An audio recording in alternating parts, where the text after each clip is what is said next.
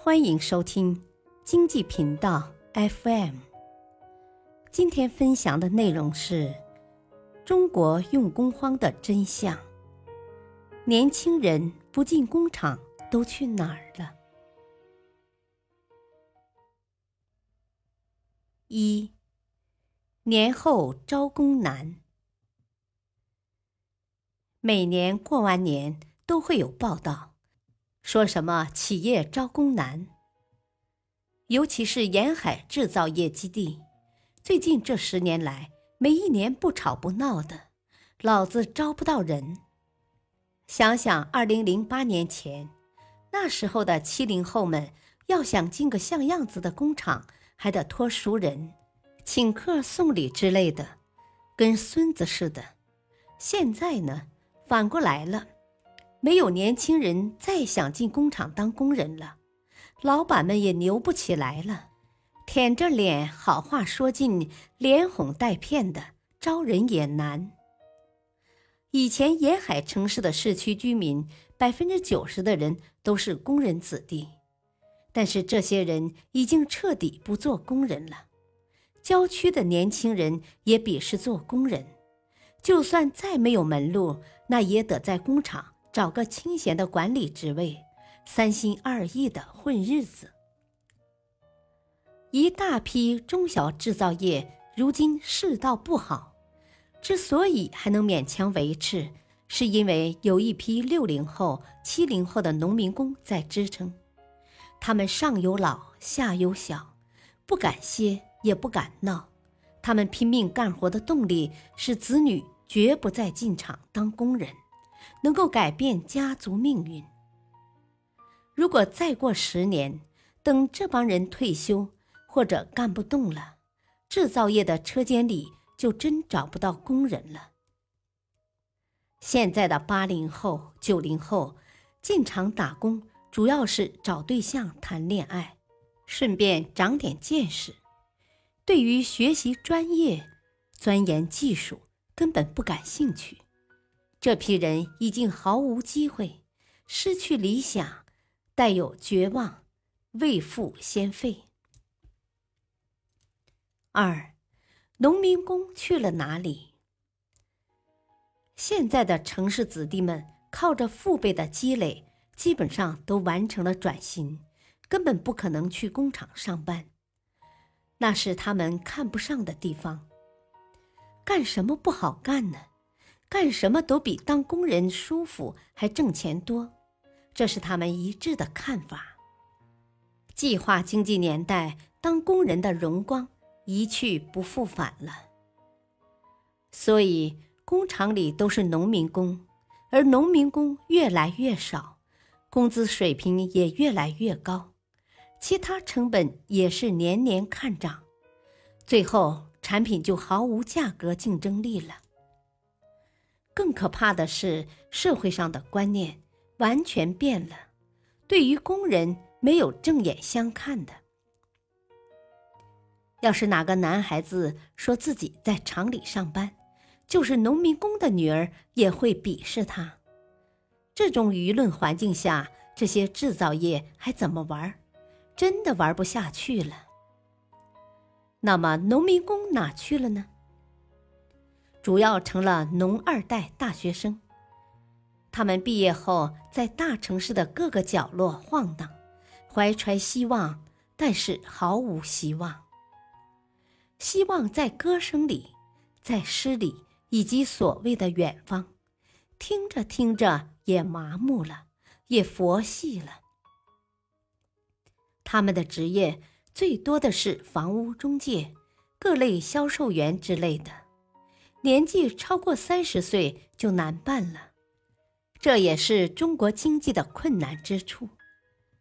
我曾经在珠三角一家传统制造业工厂考察，车间内的操作工年轻人很少，最小也是三十岁。倒是在管理区、财务、人事、销售等，都是年轻人，因为这些工作相对而言。还算体面点，因为农二代也是大学毕业，他们的父母绝对不会让子女去车间上班了，他们自己也会觉得那个地方真没前途。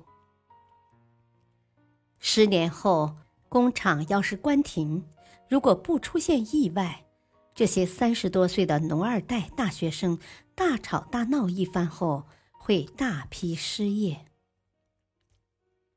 三，考证和自己玩。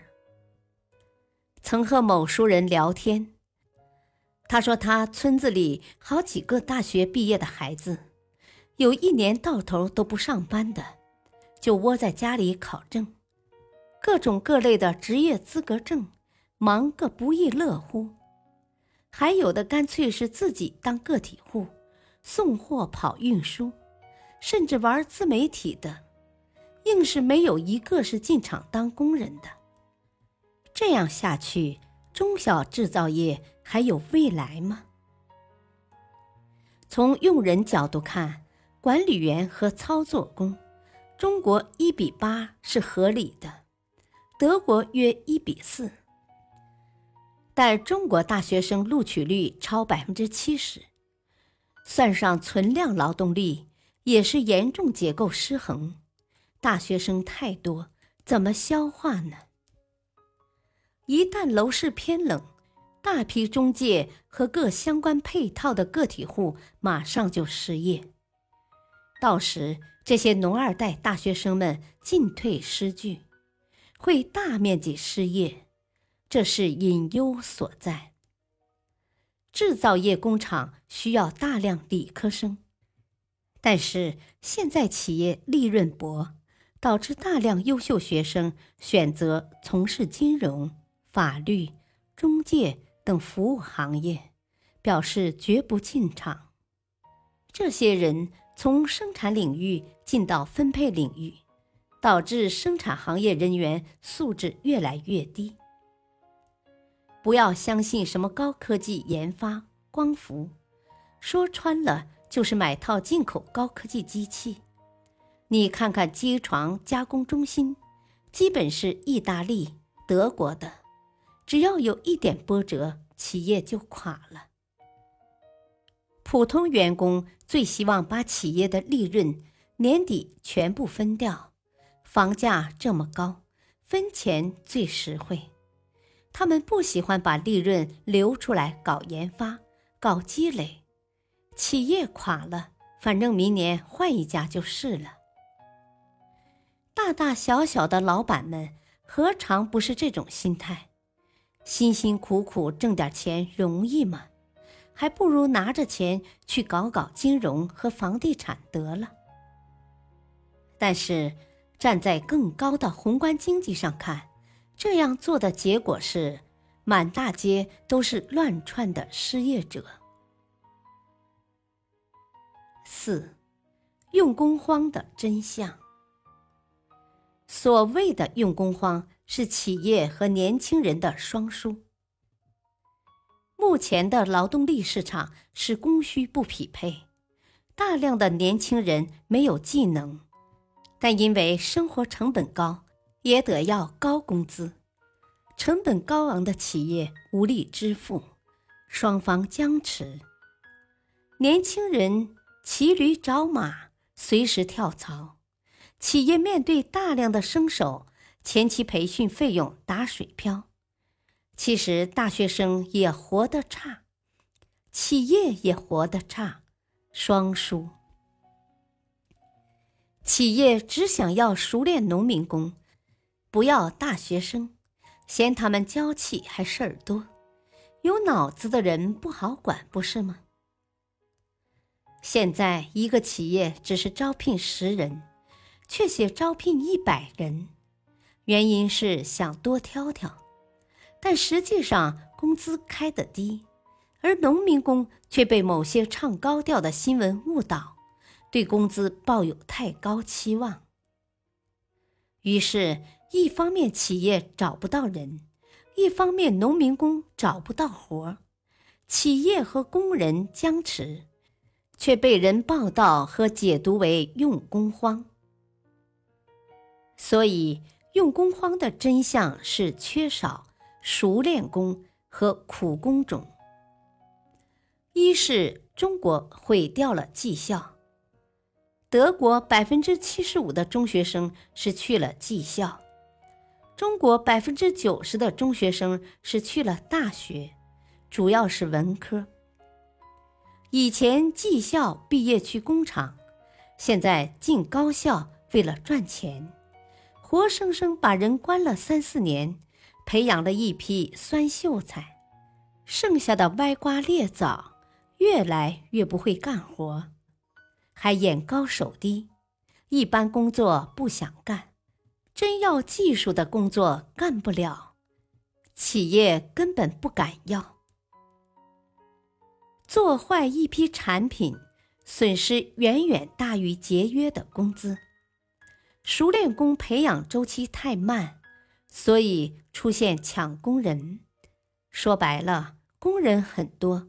但是有点技术的不多，企业没法用。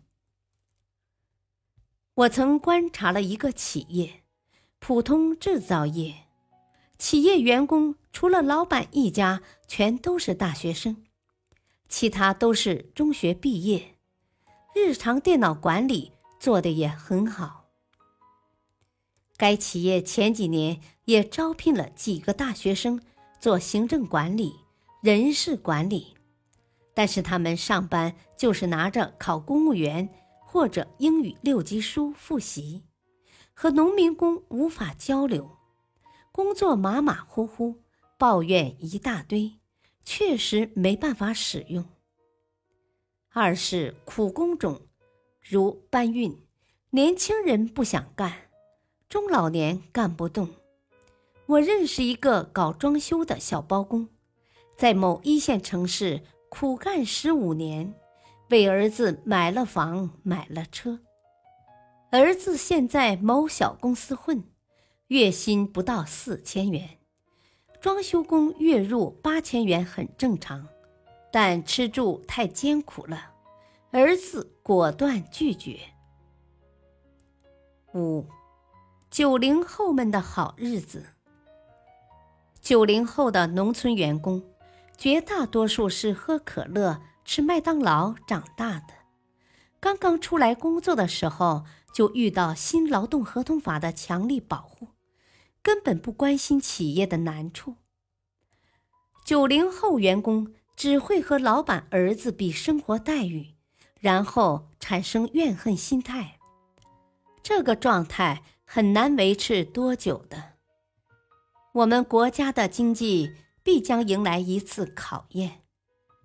很多企业招聘给出了四千至七千元的工资，其实是计件，不交社保，新手根本拿不到这些。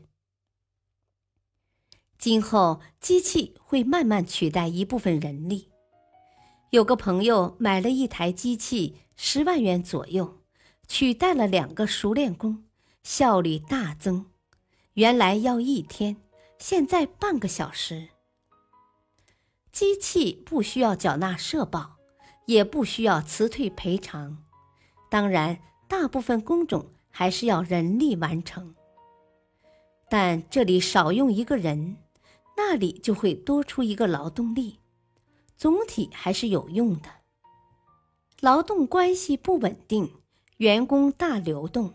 熟悉本企业特定岗位的工人越来越少，所以做高科技、高质量、高效率企业就是个笑话。但企业负担太重，产能过剩，也无力提供高福利，恶性循环。结果是绝大多数制造业在低水平竞争，你花三年的高成本。培养工人会一夜之间全部辞职。对制造业而言，财政、老板、工人这三方是不会同时达到满意的。中国制造业利润薄，就业人数多，还在初级阶段，在没有进入高科技打遍天下的水平前，财政、老板、员工。不可能同时乐呵呵。现在的情况是，财政满意，员工满意，小老板不容乐观了。中间掉链子的后果就是，就业压力跳过企业，直接到了各地方。要为中小企业减负，优化民企经营环境，怎么搞？其实大家心知肚明，那样。才是九零后们好日子的开始。最后，认知要升级，思考要深度，那就从读书开始吧。本篇文章选自微信公众号“行言资本”，感谢收听，再会。